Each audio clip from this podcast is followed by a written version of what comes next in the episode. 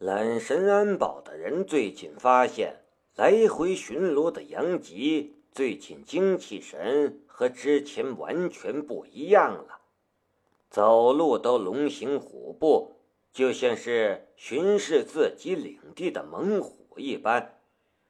而平日里和他很熟的队员们，也都发现，不知道为什么。他们见到了杨吉，就有点怕怕的感觉，偶尔想要稍微偷下懒，看到杨吉远远过来，就一点儿也不敢了。而有细心的人发现，杨吉腰间之前悬挂的警棍，现在也变成了一根用黑色胶带缠起来的棍子，看不出原来的样子。但看起来绝对不是制式警棍。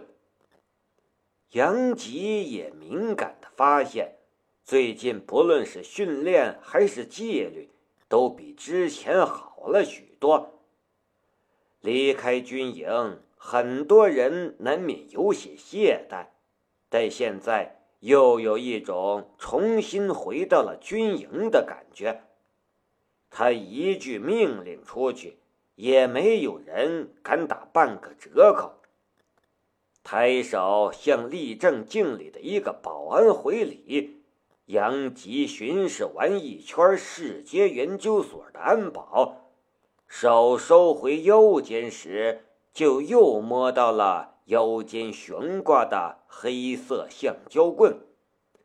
然后，杨吉就情不自禁又想起了。被南明救过去的那一天，从那一天，他的人生就走上了完全不同的轨道。赵高峰和杨吉两个人站在南明的面前，身姿笔挺，虽然疑惑，却一言不发。夏一瑶的危机解除。赵高峰给夏一瑶安排了两位保镖轮值，然后就又回到了南明的身边。从感情和自我定位来说，赵高峰觉得自己更像是南明的护卫，守护南明和他身上秘密的安全，不是一种工作，而是一种义务。不管有钱没钱，不管工资多少，甚至倒贴钱，他也会去做。心理学上说，当你为一个事物付出越多，就越在乎。就像是追星族会为了自己的偶像花很多钱，天南海北的去追随，越付出越狂热。赵高峰就是如此，他为南明付出了非常多，甚至曾经残废，下半辈子差点就要拄着拐杖生活。但也正因为如此，在他的心理上，对南明就格外在意。而杨吉和赵高峰不同，杨吉对南明虽然也有私人感。情，但他保护南明更多的是因为责任，但仅仅是他的责任感就足以让南明信任他。但这两个人就是南明在揽神安保里的心腹，也是他最信任的人之一了。在南明的桌子上放了两个信封。上面写着两个人的名字。赵哥、杨哥，南明面色也很严肃。这些天，我重新梳理和制定了一些揽神集团的规则，然后我想问问你们，愿不愿意成为我的员工？两个人都有点疑惑。你的员工，我们现在就是你的员工啊！不是揽神科技，也不是揽神安保，甚至不能完全算是揽神集团，甚至不属于揽神，就是我的南明的员工。举个例子，如果日后我不喜欢揽神集团，把揽神集团交给别人了，甚至不喜欢揽神这个名字了，把揽神之类的名字全丢给别人，你们也要跟我走，独属于我的员工。我愿意。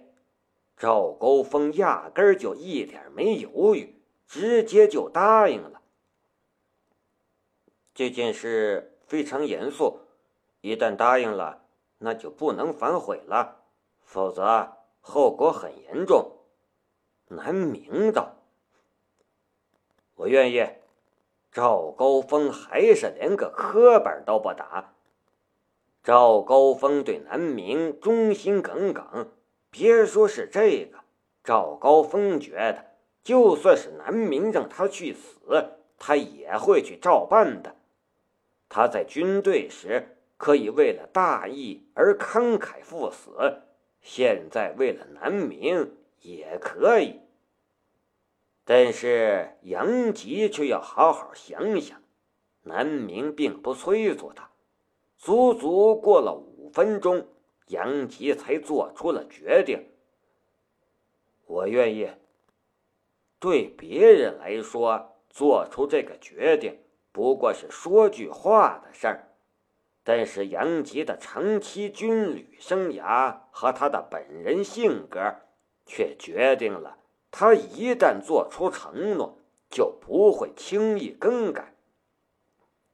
南明有些开心的笑了，这俩人是他第一批挑选出来的人，也是他认为最有可能答应的人，当然。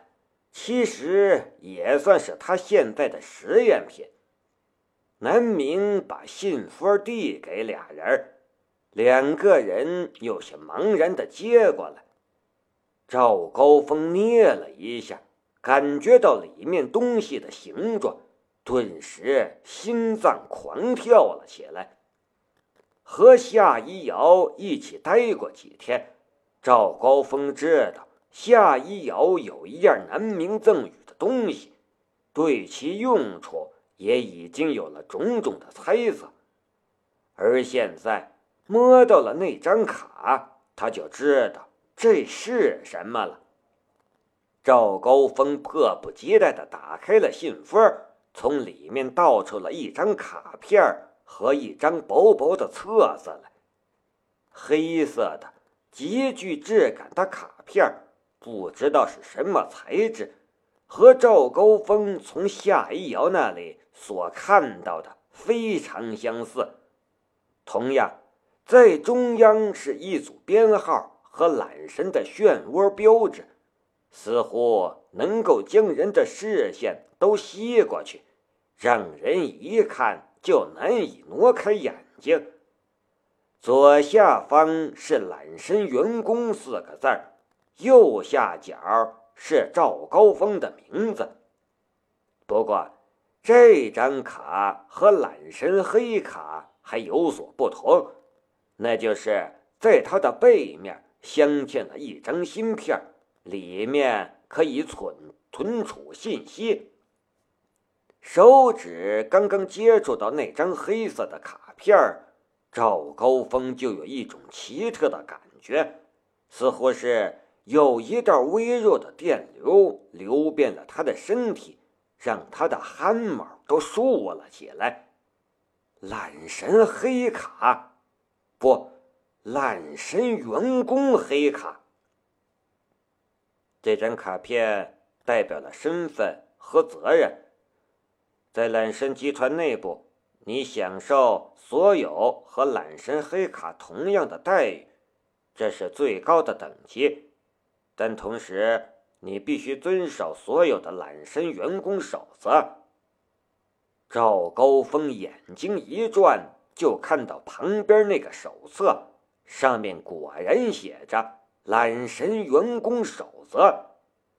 封面上就写着两行字揽神员工卡必须随身携带，揽神员工守则必须熟读。翻开第一页，就只有八个大字：守口如瓶，永不背叛。这就是成为南明员工的最高守则，要求永远忠诚，那就是非常严格的；但不背叛却是非常宽泛的要求。只要不做对南明不利的事情，那就不算是背叛。对南明来说，他不想用这种方法束缚别人。我不需要你的尊敬，你的服从，你的忠心，这些都是需要我用自己的所作所为赢取的。只要你永远保护我的秘密，永远不背叛我，就足够了。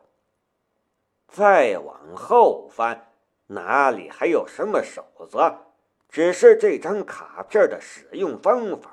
积分累积方式、消费方式等等，搞了半天，所谓守则就只有这八个字而已。旁边杨吉也倒出来了自己的卡片，颜色却不一样。赵高峰的是最高等级的揽神黑卡，但是杨吉的却只是金卡。金色耀眼，虽然看起来很高的，但是和赵高峰的一比，总有点落差。杨吉心中有点失望，但并没说什么。揽神员工卡也一样享受积分制度，完成任务就可以享受积分。放心吧，只要努力。你也可以升级成黑卡的。是，杨吉应道。他知道赵高峰曾经为了南明出生入死，现在的他或许还没这个资格，但他相信总有一天他也会拿到黑卡。不过，你也不用失望，只要拿到了揽身员工卡。就代表着我的绝对信任。南明指向了桌子上的一个长匣子，打开看看。这是看到匣子里的那根木棍，杨吉愣住了。只是一根普通的木棍，但是杨吉却隐约想到了什么，心脏剧烈的跳了起来。老板，这不是赵高峰，却把他认出来了。南明当初去救李慧云的时候，曾经强化过的那根木棒。你知道我有一种特殊的能力，我可以强化东西。南明道，这是他第一次在别人面前说出自己的能力。直白简单，没有丝毫的隐瞒。赵高峰心中道：“果然。”杨杰的心却猛然跳了起来。他猜测过，但是总觉得太无稽了，所以无数次猜到，又无数次放弃。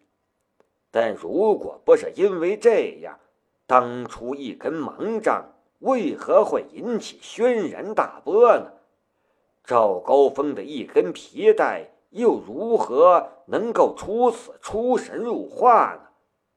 现在终于得到了答案，杨吉心中激动，却一时间不知道说什么好。成为揽身员工，就拥有使用我强化过的道具的权利。当然，暂时只有使用权。等你成了白金级别的员工，我可以为你强化一件独属于你的装备，就像赵小胖的腰带。如果你成为黑卡级别的员工，你可以随便拿任何东西来，我都会帮你强化。当然，仅限于一件。因为现在没有其他的揽绳员工，所以这根木棒可以交给你使用。暂时没有其他竞争者。杨吉拿羽毛球拍的手胶把这棒子细细缠了起来，做成了一个黑橡胶棍的模样，就将其悬挂在了腰间。而这几天来，就算是睡觉的时候，杨吉都不曾让这根棍子离开自己身边。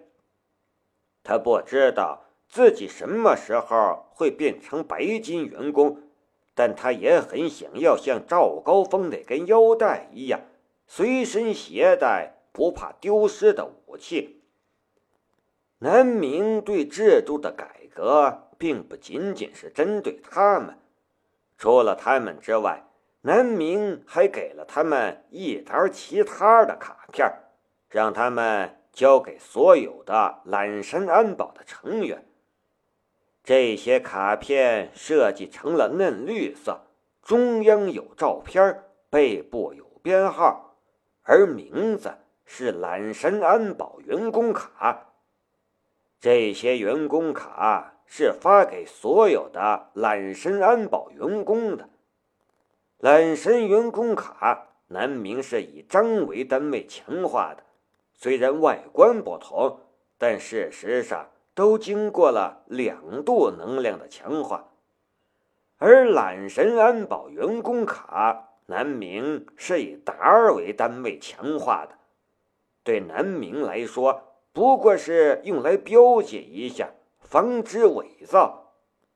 他没想过这些懒神安保的员工卡还有其他用处。